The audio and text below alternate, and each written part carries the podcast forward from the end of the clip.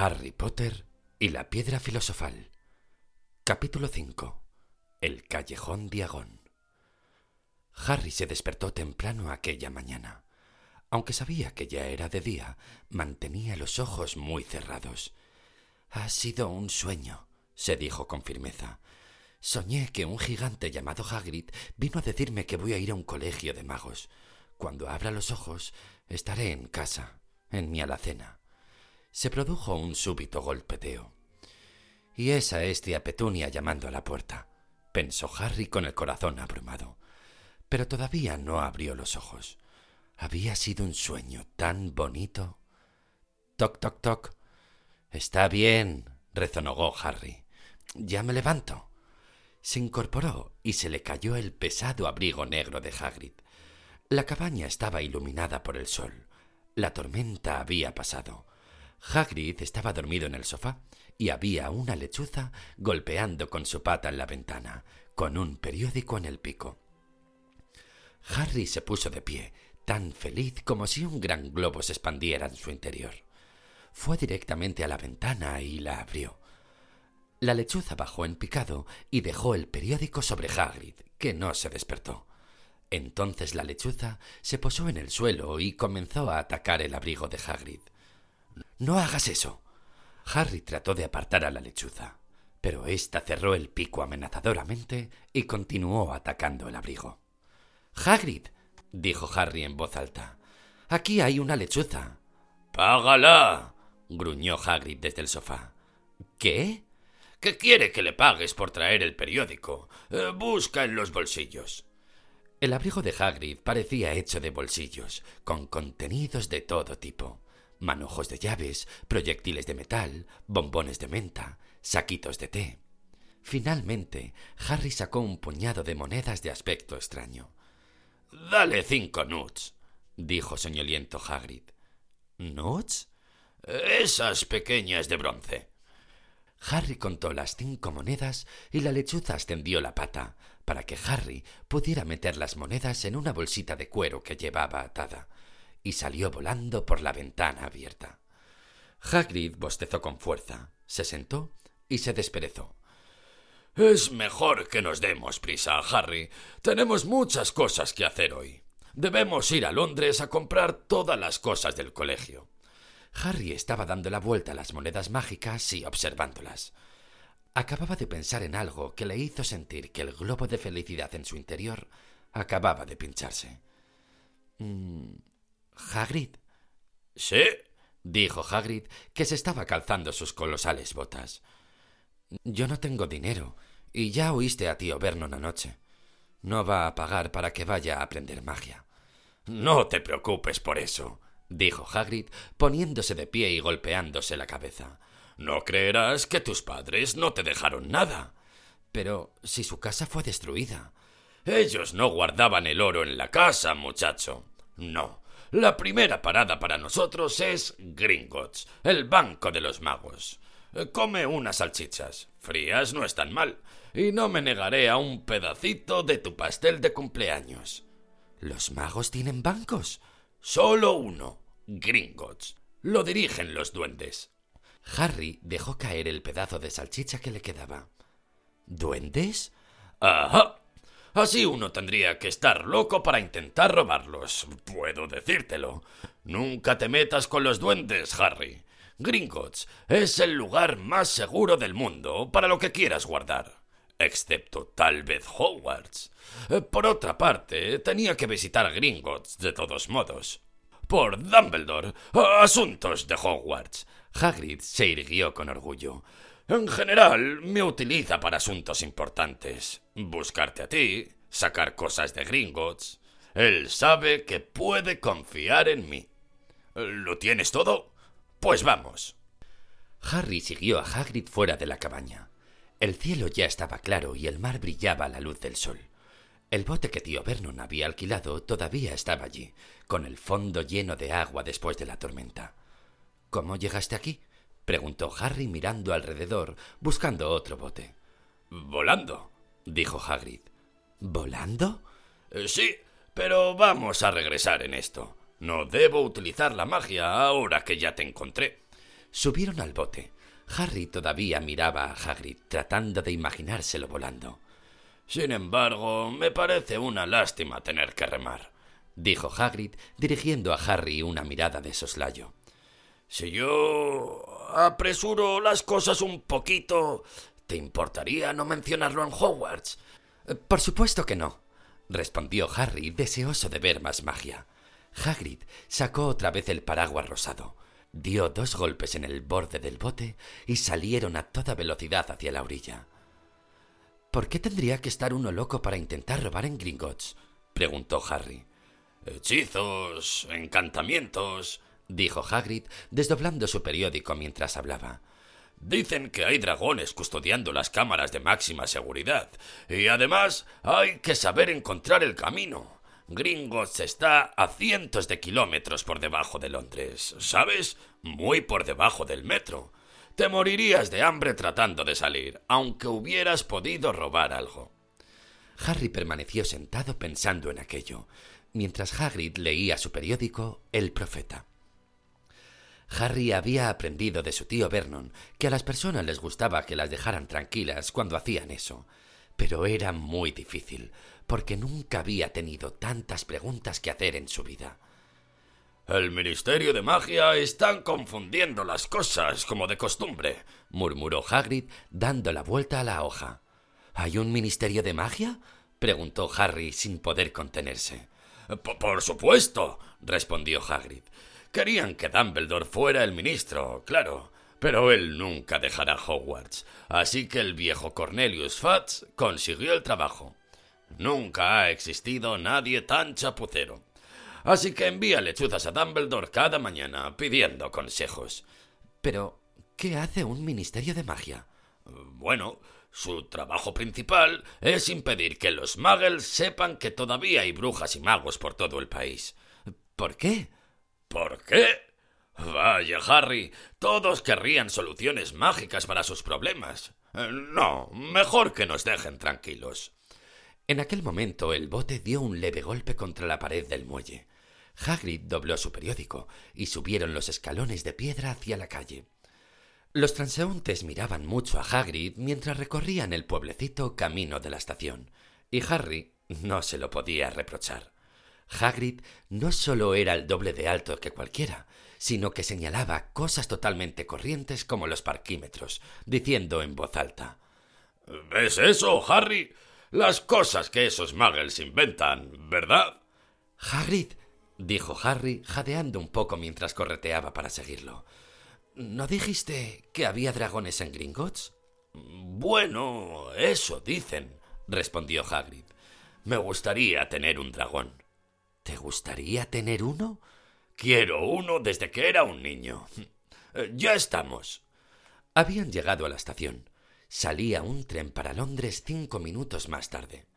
Hagrid, que no entendía el dinero Muggle, como lo llamaba, dio las monedas a Harry para que comprara los billetes.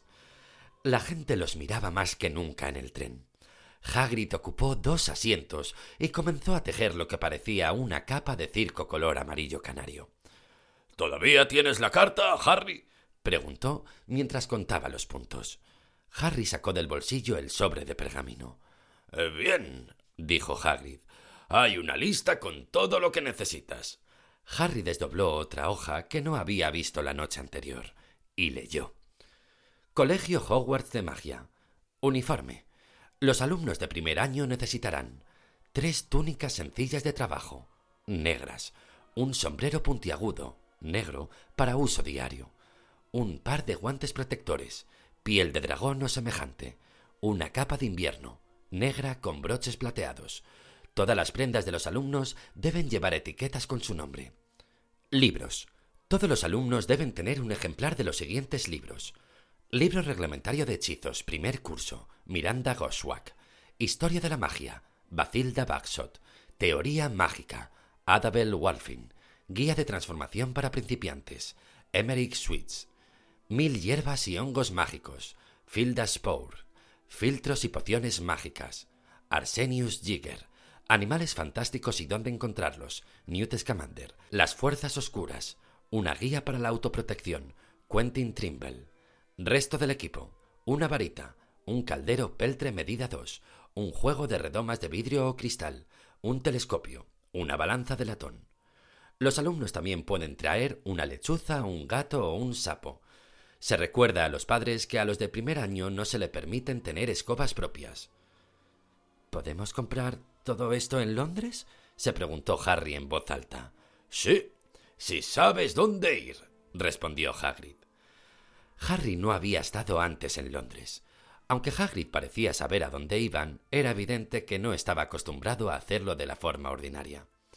Se quedó atascado en el torniquete de la entrada al metro y se quejó en voz alta porque los asientos eran muy pequeños y los trenes muy lentos.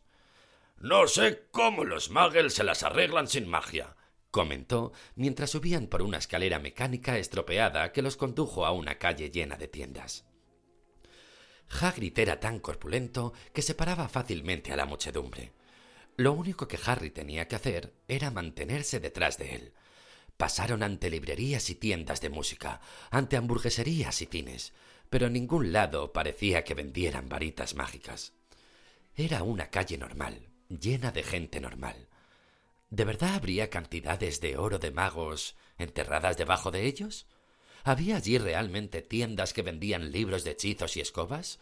No sería una broma pesada preparada por los Dursley. Si Harry no hubiera sabido que los Dursley carecían de sentido del humor, podría haberlo pensado.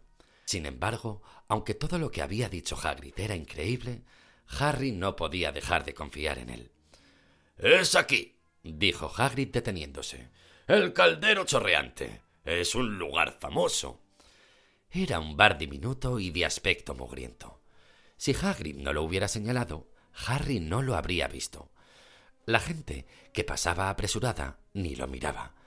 Sus ojos iban de la gran librería a un lado, a la tienda de música al otro, como si no pudieran ver el caldero chorreante. En realidad, Harry tuvo la extraña sensación de que solo él y Hagrid lo veían. Antes de que pudiera decirlo, Hagrid lo hizo entrar. Para ser un lugar famoso, estaba muy oscuro y destartalado. Unas ancianas estaban sentadas en un rincón tomando copitas de jerez. Una de ellas fumaba una larga pipa.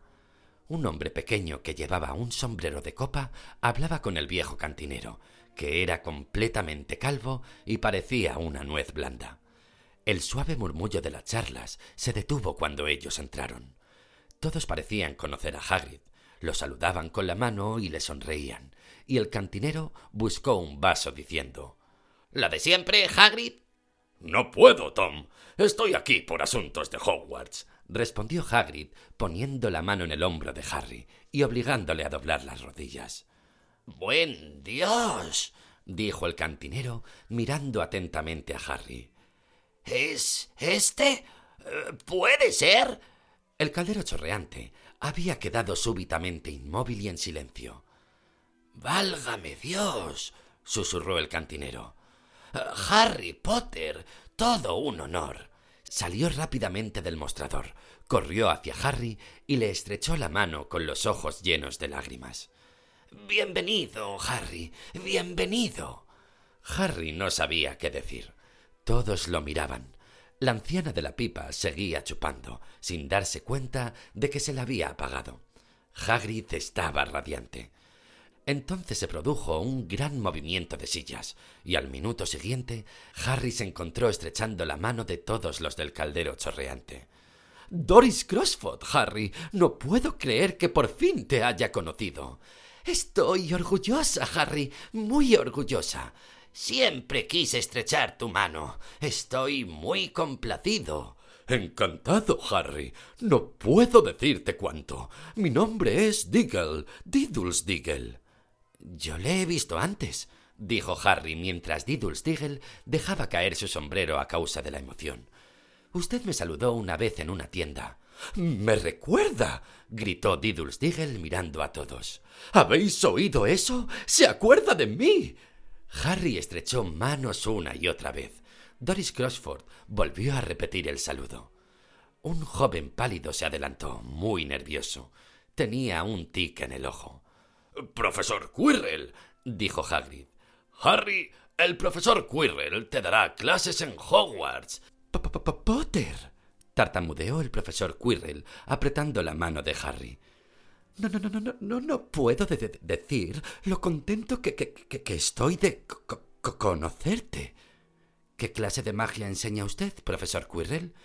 De, de, defensa contra las artes oscuras, murmuró el profesor Quirrell como si no quisiera pensar en ello.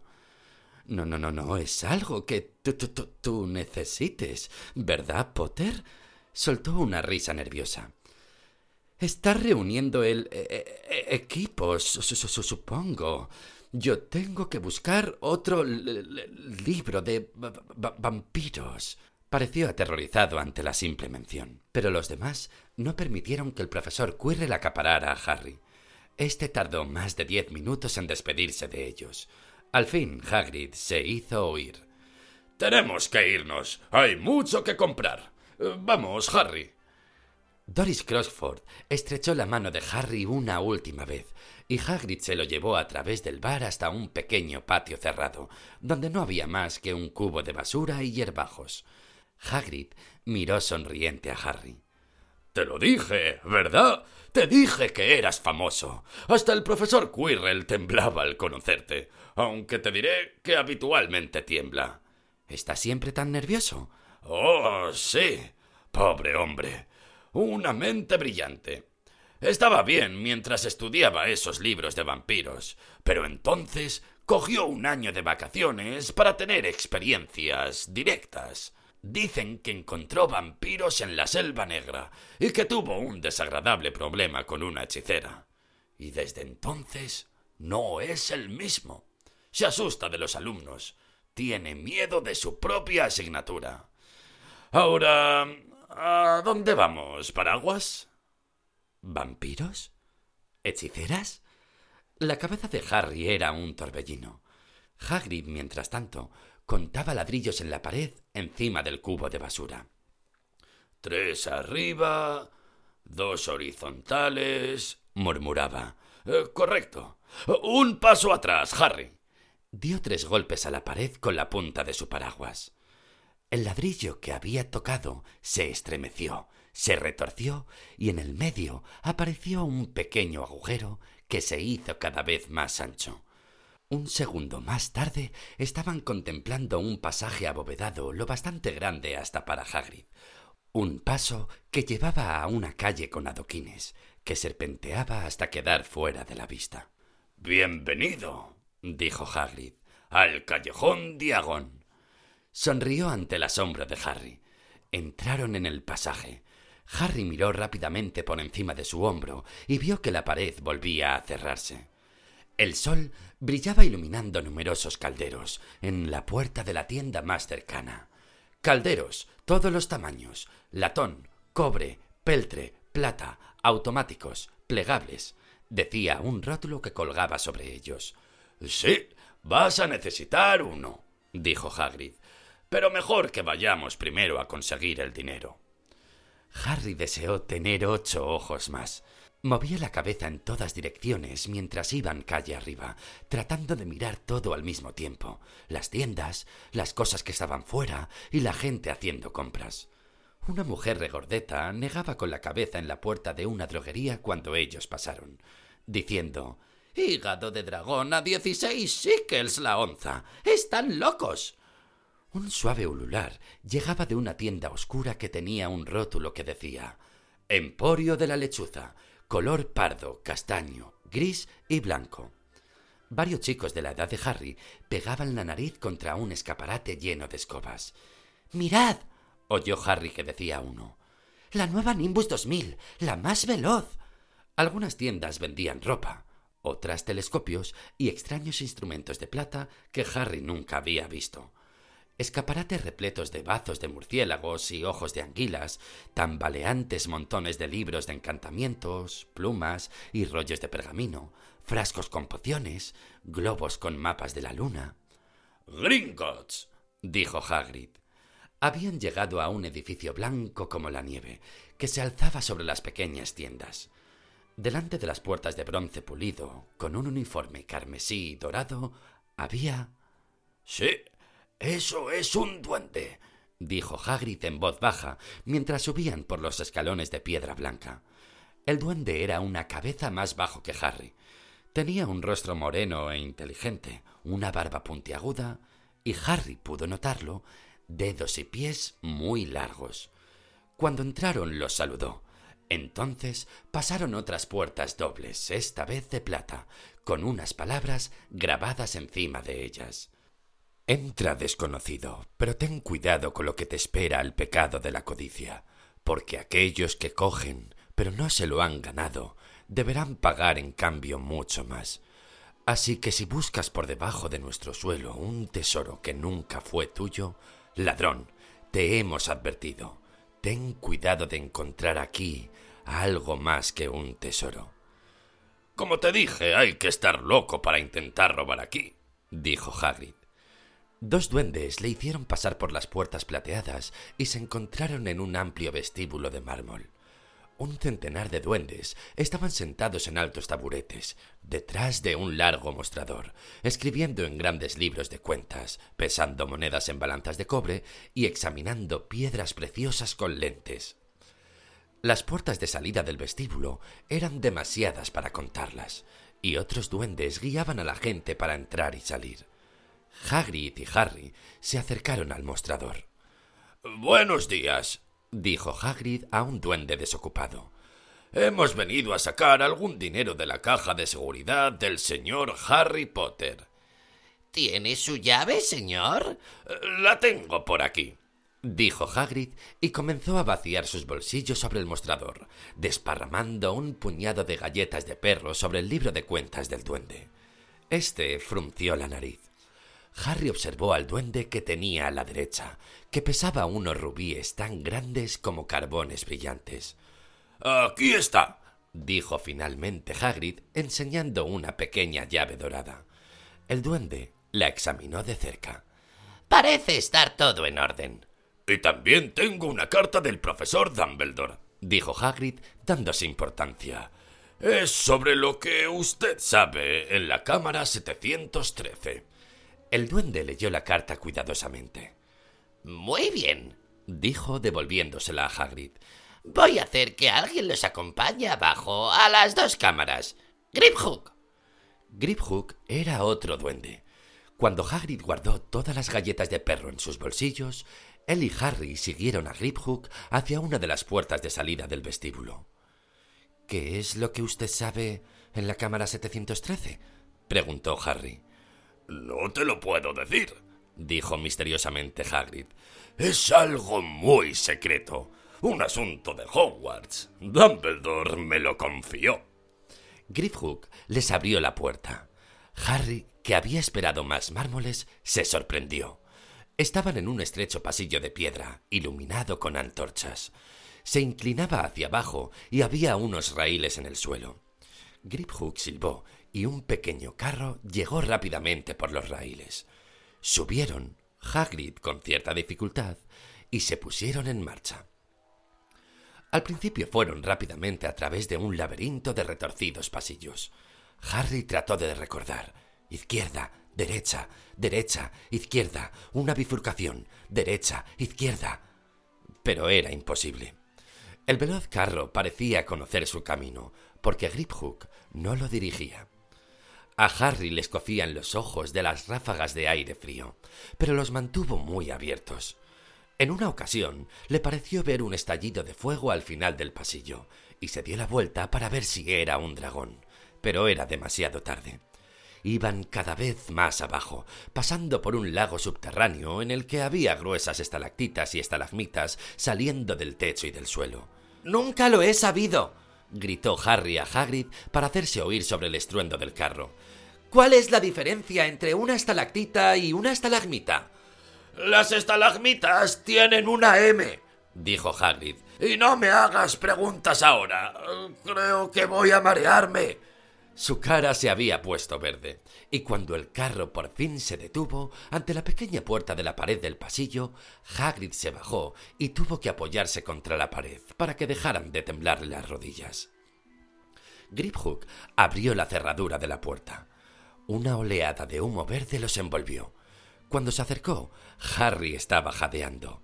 Dentro había montículos de monedas de oro, montones de monedas de plata, montañas de pequeños nooks de bronce. Todo tuyo, dijo Hagrid sonriendo. Todo de Harry. Era increíble.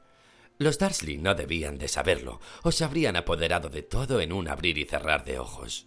¿Cuántas veces se habían quejado de lo que les costaba mantener a Harry? Y durante todo aquel tiempo, una pequeña fortuna enterrada debajo de Londres le pertenecía. Hagrid ayudó a Harry a poner una cantidad en una bolsa. Las de oro son galeones, explicó.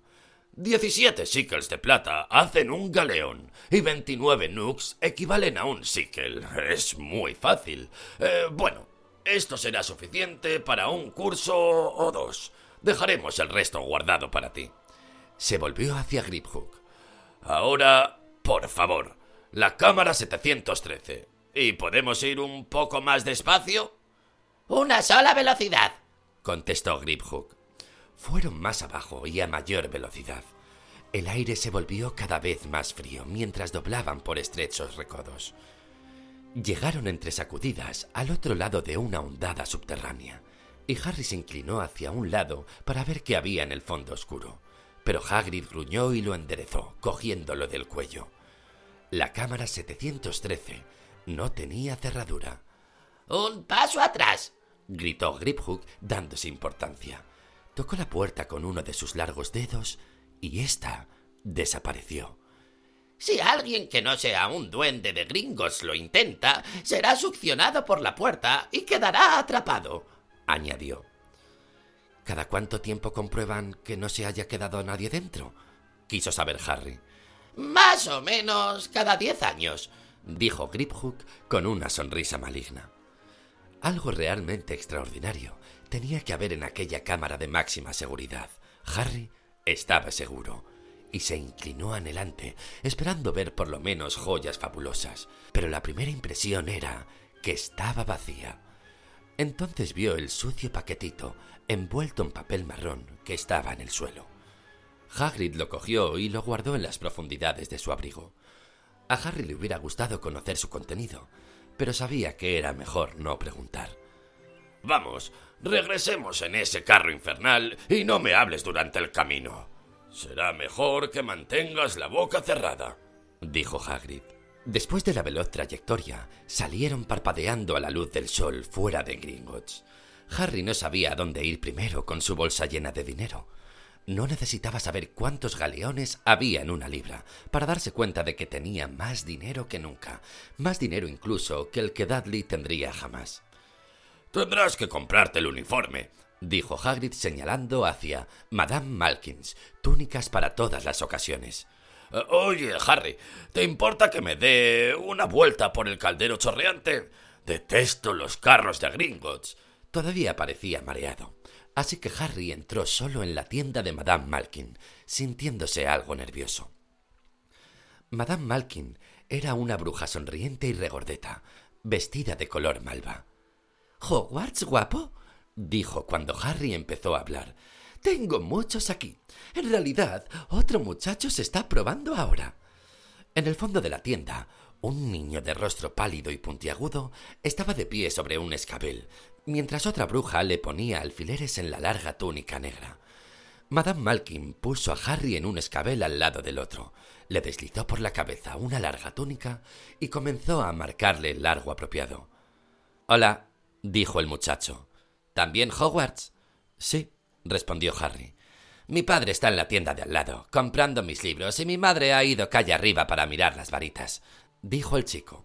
Tenía voz de aburrido y arrastraba las palabras. Luego voy a arrastrarlos a mirar escobas de carreras. No sé por qué los de primer año no pueden tener una propia. Creo que voy a fastidiar a mi padre hasta que me compre una y la meteré de contrabando de alguna manera. Harry recordaba a Dudley. ¿Tú tienes escoba propia? Continuó el muchacho. No, dijo Harry. ¿Juegas al menos al Quidditch? No, dijo de nuevo Harry, preguntándose qué diablos sería el Quidditch. Yo sí. Papá dice que sería un crimen que no me eligieran para jugar por mi casa, y la verdad es que estoy de acuerdo. ¿Ya sabes en qué casa vas a estar? No, dijo Harry, sintiéndose cada vez más tonto.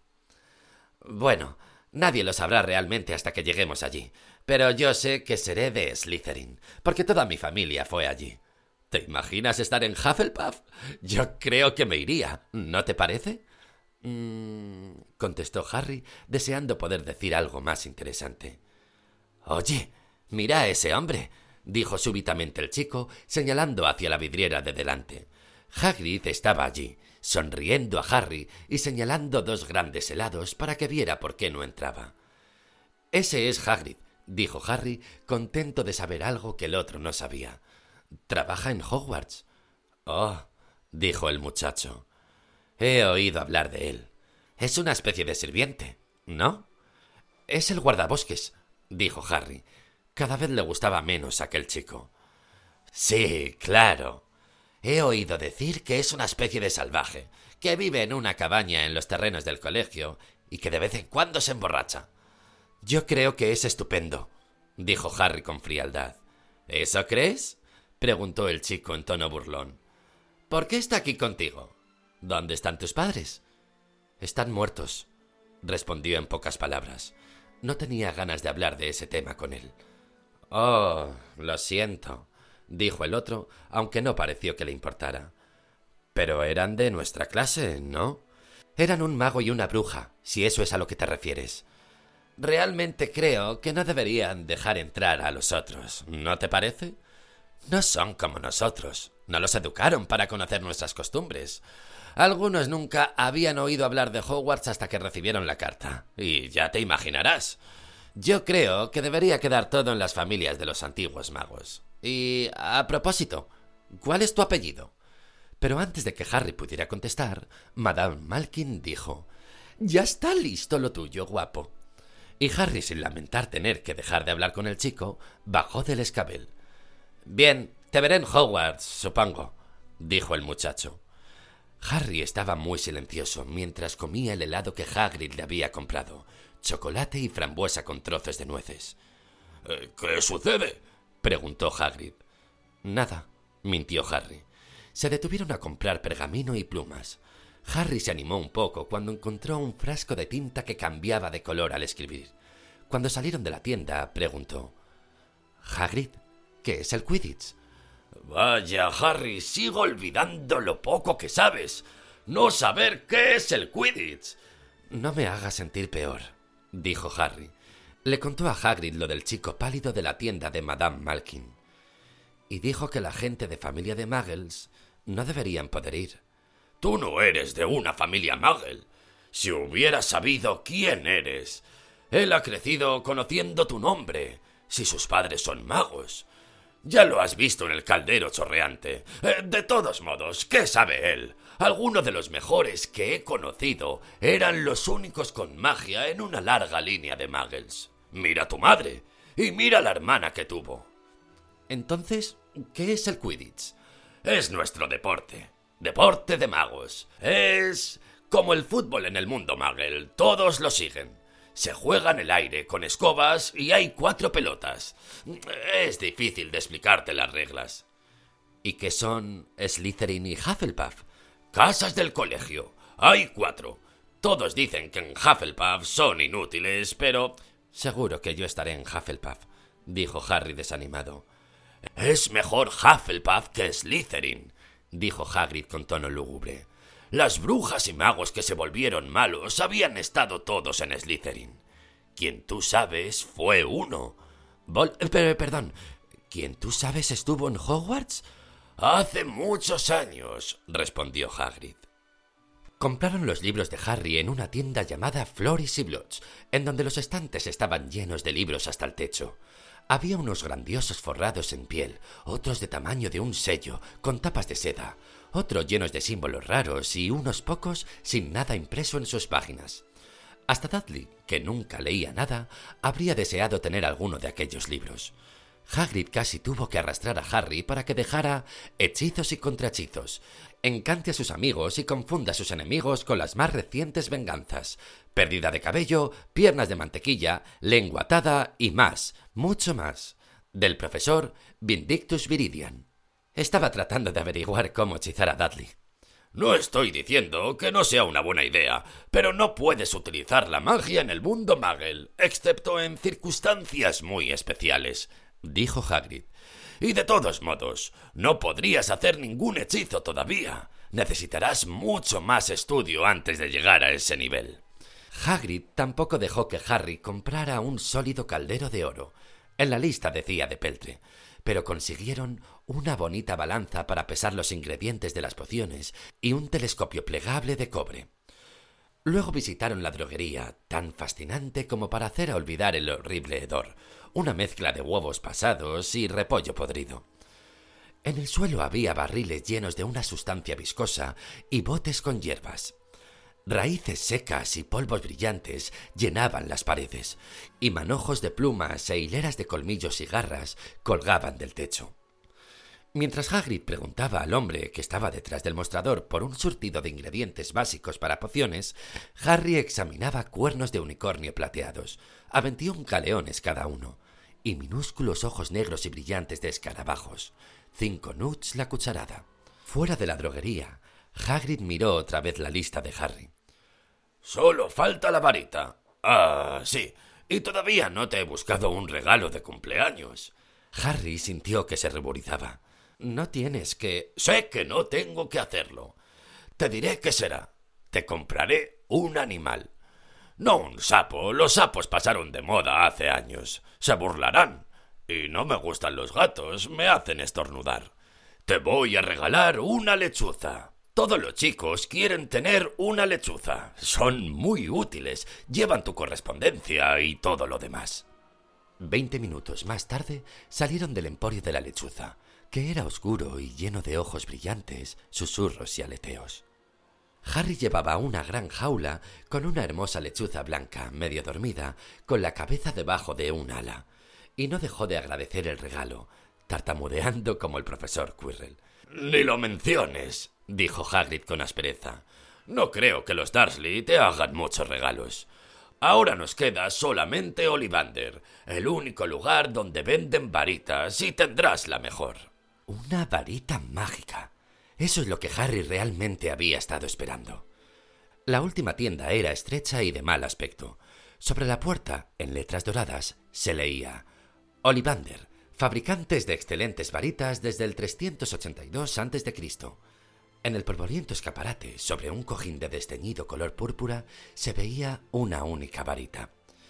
Cuando entraron, una campanilla resonó en el fondo de la tienda. Era un lugar pequeño y vacío, salvo por una silla larguiducha donde Hagrid se sentó a esperar. Harry se sentía algo extraño, como si hubieran entrado en una biblioteca muy estricta. Se tragó una cantidad de preguntas que se le acababan de ocurrir y en lugar de eso miró las miles de estrechas cajas, amontonadas cuidadosamente hasta el techo. Por alguna razón sintió una comezón en la nuca. El polvo y el silencio parecían hacer que le picara por alguna magia secreta. Buenas tardes, dijo una voz amable. Harry dio un salto. Hagrid también debió de sobresaltarse, porque se oyó un crujido y se levantó rápidamente de la silla. Un anciano estaba ante ellos. Sus ojos grandes y pálidos brillaban como lunas en la penumbra del local. Hola, dijo Harry con torpeza. Ah, sí, dijo el hombre. Eh, sí, sí, pensaba que iba a verte pronto, Harry Potter. No era una pregunta. Tienes los ojos de tu madre. Parece que fue ayer el día en el que ella vino aquí a comprar su primera varita. 26 eh, centímetros de largo, elástica, de sauce, una preciosa varita para encantamientos. El señor Olivander se acercó a Harry. El muchacho deseó que el hombre parpadeara. Aquellos ojos plateados eran un poco lúgubres. Tu padre, por otra parte, prefirió una varita de caoba, 28 centímetros y medio, flexible, un poquito más poderosa y excelente para transformaciones. Eh, bueno, he dicho que tu padre la prefirió, pero en realidad es la varita la que elige al mago. El señor Olivander estaba tan cerca que él y Harry casi estaban nariz contra nariz. Harry podía ver su reflejo en aquellos ojos velados. Y aquí es donde... El señor Olivander tocó la luminosa cicatriz de la frente de Harry con un largo dedo blanco. Lamento decir que yo vendí la varita que hizo eso, dijo amablemente. Treinta y cuatro centímetros y cuarto. Una varita poderosa. Muy poderosa. Y en las manos equivocadas. Eh, bueno, si hubiera sabido lo que esa varita iba a hacer en el mundo. Negó con la cabeza. Y entonces, para alivio de Harry, fijó su atención en Hagrid. Rubius, Rubius, Hagrid, me alegro de verlo otra vez. Roble, cuarenta centímetros y medio, flexible. ¿Era así? Así era, sí, señor, dijo Hagrid. Buena varita, eh, pero supongo que la partieron en dos cuando lo expulsaron, dijo el señor Olivander súbitamente severo. Eh, sí, eso hicieron, sí, respondió Hagrid arrastrando los pies. Sin embargo, todavía tengo los pedazos, añadió con vivacidad. Pero no los utiliza, ¿verdad? preguntó en tono severo. Oh, no, no, señor, dijo Hagrid rápidamente. Harry se dio cuenta de que sujetaba con fuerza su paraguas rosado. Mmm, dijo el señor Olivander, lanzando una mirada inquisidora a Hagrid. Bueno, ahora, Harry, déjame ver. Sacó del bolsillo una cinta métrica con marcas plateadas. ¿Con qué brazo coges la varita? Eh. bien. Soy diestro, respondió Harry. Extiende tu brazo. Eso es. Midió a Harry del hombro al dedo, luego de la muñeca al codo, del hombro al suelo, de la rodilla a la axila y alrededor de su cabeza. Mientras medía, dijo cada varita Olivander tiene un núcleo central de una poderosa sustancia mágica, Harry. Utilizamos pelos de unicornio, plumas de cola de fénix y nervios de corazón de dragón. No hay dos varitas Olivander iguales, como no hay dos unicornios, dragones o ave fénix iguales. Y por supuesto, nunca obtendrás tan buenos resultados con la varita de otro mago. De pronto Harry se dio cuenta de que la cinta métrica, que en aquel momento le medía entre las fosas nasales, lo hacía sola. El señor Olivander estaba revoloteando entre los estantes, sacando cajas. Esto ya está, dijo, y la cinta métrica se enrolló en el suelo. Bien, Harry, eh, prueba esta. Madera de haya y nervios de corazón de dragón. Veintitrés centímetros. Bonita y flexible. Cógela y agítala. Harry cogió la varita y, sintiéndose tonto, la agitó a su alrededor, pero el señor Olivander se la quitó casi de inmediato. Arce y pluma de fénix, diecisiete centímetros y cuarto. Muy elástica. Prueba.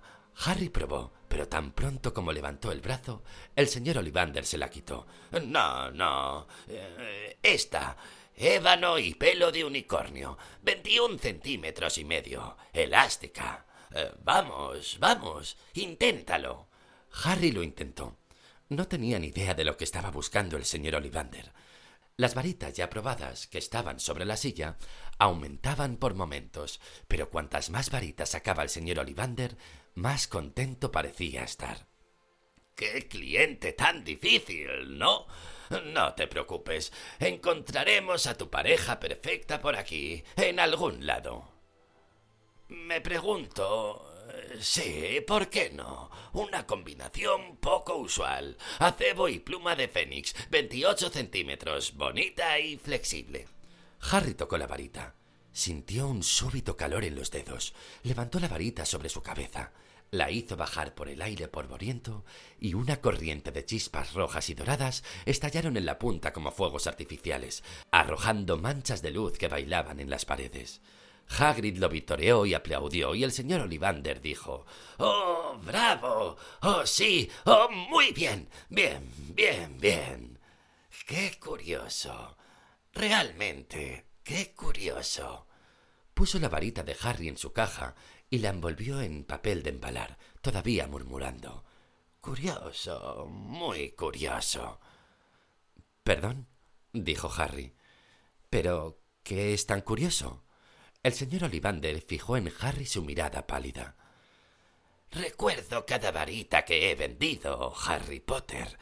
Cada una de las varitas y resulta que la cola de Fénix, de donde salió la pluma que está en tu varita, dio otra pluma, solo una más.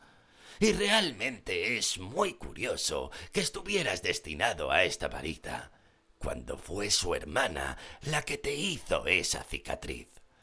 Harry tragó sin poder hablar. Sí, veintiocho centímetros. Realmente curioso cómo suceden estas cosas. La varita escoge al mago. Recuérdalo. Creo que debemos esperar grandes cosas de ti, Harry Potter. Después de todo, el que no debe ser nombrado hizo grandes cosas, terribles, sí, pero grandiosas. Harry se estremeció. No estaba seguro de que el señor Olivander le gustara mucho. Pagó siete galeones de oro por su varita, y el señor Olivander los acompañó hasta la puerta de su tienda. Al atardecer, con el sol muy bajo en el cielo, Harry y Hagrid emprendieron su camino otra vez por el callejón Diagón, a través de la pared, y de nuevo por el caldero chorreante, ya vacío. Harry no habló mientras salían a la calle y ni siquiera notó la cantidad de gente que se quedaba con la boca abierta al verlos en el metro, cargados con una serie de paquetes de formas raras y con la lechuza dormida en el regazo de Harry. Subieron por la escalera mecánica y entraron en la estación de Paddington. Harry acababa de darse cuenta de dónde estaban cuando Hagrid le golpeó el hombro. Tenemos tiempo para que comas algo antes de que salga el tren, dijo. Le compró una hamburguesa a Harry y se sentaron a comer en unas sillas de plástico. Harry miró a su alrededor. De alguna manera, todo le parecía muy extraño. ¿Estás bien, Harry? Te veo muy silencioso, dijo Hagrid. Harry no estaba seguro de poder explicarlo. Había tenido el mejor cumpleaños de su vida. Y sin embargo, masticó su hamburguesa, intentando encontrar las palabras. Todos creen que soy especial, dijo finalmente. Toda esa gente del caldero chorreante, el profesor Quirrell, el señor Olivander. Pero yo no sé nada sobre magia. ¿Cómo pueden esperar grandes cosas? Soy famoso y ni siquiera puedo recordar por qué soy famoso. No sé qué sucedió cuando vol... Perdón, quiero decir, la noche en que mis padres murieron. Hagrid se inclinó sobre la mesa. Detrás de la barba enmarañada y las espesas cejas había una sonrisa muy bondadosa. No te preocupes, Harry. Aprenderás muy rápido. Todos son principiantes cuando empiezan en Hogwarts. Vas a estar muy bien. Sencillamente sé tú mismo. Sé que es difícil. Has estado lejos y eso siempre es duro. Pero vas a pasarlo muy bien en Hogwarts. Yo lo pasé y en realidad Todavía lo paso. Hagrid ayudó a Harry a subir al tren, que lo llevaría hasta la casa de los Dursley, y luego le entregó un sobre. Tu billete para Hogwarts, dijo. El 1 de septiembre en King Cross. Está todo en el billete. Cualquier problema con los Dursley y me envías una carta con tu lechuza. Ella sabrá encontrarme. Te veré pronto, Harry. El tren arrancó de la estación. Harry deseaba ver a Hagrid hasta que se perdiera de vista. Se levantó del asiento y apretó la nariz contra la ventanilla, pero parpadeó y Hagrid ya no estaba.